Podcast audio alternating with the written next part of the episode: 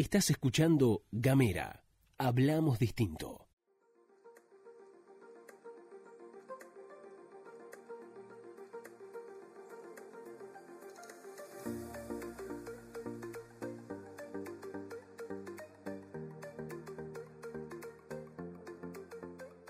Bienvenidos, bienvenidas una vez más a Bitácora Gorda, este espacio que hemos adoptado para salir del closet del sobrepeso. Este espacio que cada dos semanas tenemos en Gamera y que también nos pueden escuchar a través de la plataforma de Spotify para hablar de las cosas que nos pasan a las personas que tenemos sobrepeso. Actualmente comprar ropa para todos los cuerpos sigue siendo una tarea titánica, digamos. Sobre todo cuando detalles que salen de la curva estándar se trata abundan los mal llamados talles únicos, los números de las prendas se tergiversan y encontrar una prenda de moda para un cuerpo que no corresponde a la imagen que la marca quiere dar, se termina convirtiendo en una larga y dura batalla contra los molinos de viento, ¿no? Anybody Argentina es parte de una asociación a nivel mundial y en nuestro país está comprometida en transformar la cultura visual y actual eh, y la sociedad de alguna manera, ¿no? Para incluir a la gran diversidad de cuerpos. Uno de los objetivos principales del trabajo de Anybody Argentina ha consistido en promover el cumplimiento de la ley de talles, una ley que a nivel nacional todavía no existe y que tiene como objetivo que la mayoría de las adolescentes argentinas y las mujeres en general puedan comprar ropa de moda con facilidad y sin prejuicios sobre su cuerpo. El 5 de abril de 2017, la diputada nacional Victoria Donda realizó una actividad en la Cámara de Diputados junto justamente a Aníbal de Argentina con la finalidad de presentar un proyecto de ley nacional de talles elaborado en conjunto. En la misma presentación se compartieron los resultados de la quinta encuesta nacional que, demostraron que la dificultad de las personas para encontrar talles en las prendas de vestir era una realidad. Una ley nacional de talles inclusiva y coherente es entonces esencial para eliminar la discriminación de peso que ha sido institucionalizada y que existe dentro de la industria de la moda argentina para que todos puedan ejercer su derecho a vestirse de la manera que quieran y no con lo que puedan o solamente con lo que hay, ¿no? Durante la presentación de este proyecto nacional de la ley de talles, la diputada, la diputada Victoria Donda expresó que el patriarcado impone, entre otros, el mandato a las mujeres de encuadrar en determinado estereotipo de belleza y hoy la sociedad nos impone a las mujeres ser flacas, con estándares muchas veces perjudiciales, tanto para la salud física como para la salud psíquica, reproducidos obviamente por la industria de la moda. En la Argentina, y escuchen este dato, en la Argentina a casi el 70% de las mujeres le cuesta conseguir ropa de su talla. O sea, 7 de cada 10 mujeres no pueden conseguir ropa de su talla. Es por ello que este proyecto de ley nacional de talles resulta tan relevante como plan nacional, ¿no? Tiene como finalidad, de alguna manera, regular el sistema de talles en nuestro país y lograr que todas las mujeres puedan conseguir ropa acorde a su silueta, además de derribar los estereotipos. En Argentina, la ley de talles sigue siendo una cuenta pendiente.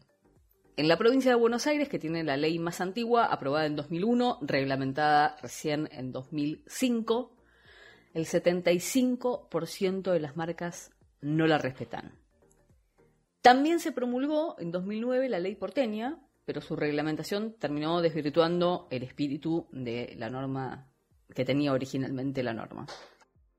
En Santa Fe, San Juan, Santa Cruz, Córdoba, Entre Ríos y Mendoza las leyes no se aplican o terminan aplicándose solamente de manera parcial. En tanto, ya en 2009, un proyecto de ley nacional tuvo media sanción en diputados, pero lamentablemente luego terminó perdiendo estado parlamentario. Los estereotipos del cuerpo femenino están arraigados en nuestra sociedad, sujetos con tanta fuerza como un remache a una puerta pentágono, ¿no? Una, una cosa bien, bien arraigada, inamovible parecería. Salir de esos cánones resulta tremendamente dificultoso y claro que intentar romper moldes en una sociedad marcada por la imagen también es agotador. Una de las discriminaciones directas más evidentes a la que se ven sometidas sobre todo las mujeres es sin duda la esclavitud de la imagen, que según el modelo de la sociedad imperante, las mujeres tienen que tener determinada imagen, determinados cánones y los procesos a los que tienen que someterse para ajustarse a esos estereotipos que se le asignan. Las mujeres tienen que permanecer jóvenes, delgadísimas, etéreas, sumisas, y los mensajes repiten, a veces sutiles, pero casi siempre claros y directos, con sus puestos en la sociedad, ¿no? En el hogar, en la empresa, están condicionados por la calidad de su pelo, por lo bien que huele, por lo eficaz que es comprando tal detergente o tal otro detergente, sin que se oigan ninguna protesta al respecto, ¿no? Es algo que en, casos muy puntuales o hace un par de años esta parte cuando la sociedad y sobre todo los movimientos de mujeres han empezado a demandar que se nos vea y que se nos señale de otra manera, ¿no? Que dejen de querer encasillarnos dentro de las cuatro paredes de nuestra casa o, dentro de la maternidad y nada más. Las mujeres claramente tenemos mucho más que ofrecer, aun cuando tenemos sobrepeso, ¿no?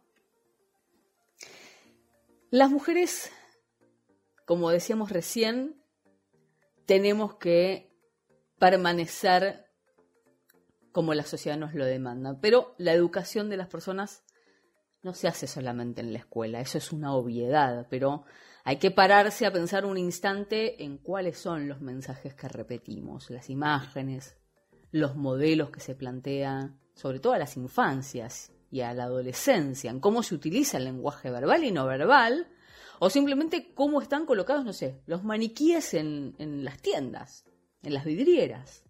Se ve el bombardeo al que estamos sometidas un bombardeo constante que dirige sus deseos y sus metas hacia nada más y nada menos la perpetuación de los estereotipos. La responsabilidad de cómo es la sociedad se encuentra en las personas que se dedican también a la publicidad. Se abre el debate además de cómo considera esta sociedad a las mujeres, ya que los hombres, lo hemos dicho más de una vez, no suelen tener el mismo tratamiento. Las niñas y los niños tienen derecho a recibir una formación de la sociedad que radique los estereotipos que han conducido sobre todo a las jóvenes a vivir corriendo siempre tras unas medidas, un peso, una actitud que, las dividen en dos mundos paralelos, que va después a ser muy difícil conciliar a la edad adulta, ¿no? Cuando se les pida que sean tolerantes, solidarios, que valoren a las personas por algo más de que si tienen, no sé, determinado auto. Y desde luego que no esperen que lleve dentro de ese auto a una mujer como, como si fuese un trofeo. Está claro, ¿no? Ese estudio es una herramienta más para transformar una sociedad que dista mucho todavía de ser igualitaria. Y volviendo al tema de la publicidad que mencionábamos recién, las marcas de indumentaria y la falta de talles podría hacerse un enunciado igual de efectivo y contundente. Según los especialistas en marketing, muchas marcas desisten de incluir en su curva de talles aquellos que no quieren que sean directamente asociados a su imagen. O sea, lisa y llanamente no quieren que las personas gordas usen su marca. La conclusión, lógicamente, es dura porque en el fondo sostiene que el cambio que evidentemente se necesita no va a ocurrir pronto. Pero la buena noticia es que cada vez hay más espacios, como Bitácora Gorda y muchos otros espacios, luchando contra eh, esa demanda de los cuerpos fuera de la norma y, lógicamente, vamos a continuar eh, avanzando en esa embestida, ¿no? Más allá de estar fuera, entre comillas, de la imagen canchera y aceptada que imponen las marcas de moda, y lo digo entre comillas porque yo creo a esta altura que ya no nos vamos a quedar afuera, podemos ser cancheras, somos cancheras eh, y aceptadas cada vez un poquito más, aunque todavía a nivel global, a nivel social, falta y falta un montón. Pero también es, cierto que hay cada vez más mujeres dispuestas a dar esta pelea. Y como en otras leyes que también estamos peleando en el Congreso, probablemente no sea hoy ni sea mañana, pero será.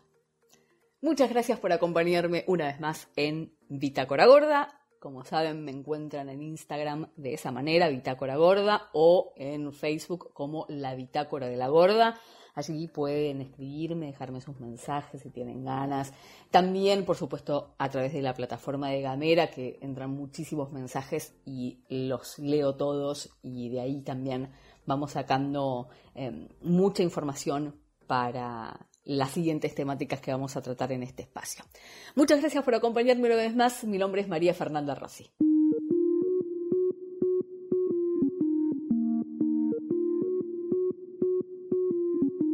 Seguí nuestros contenidos en gamera.com.ar.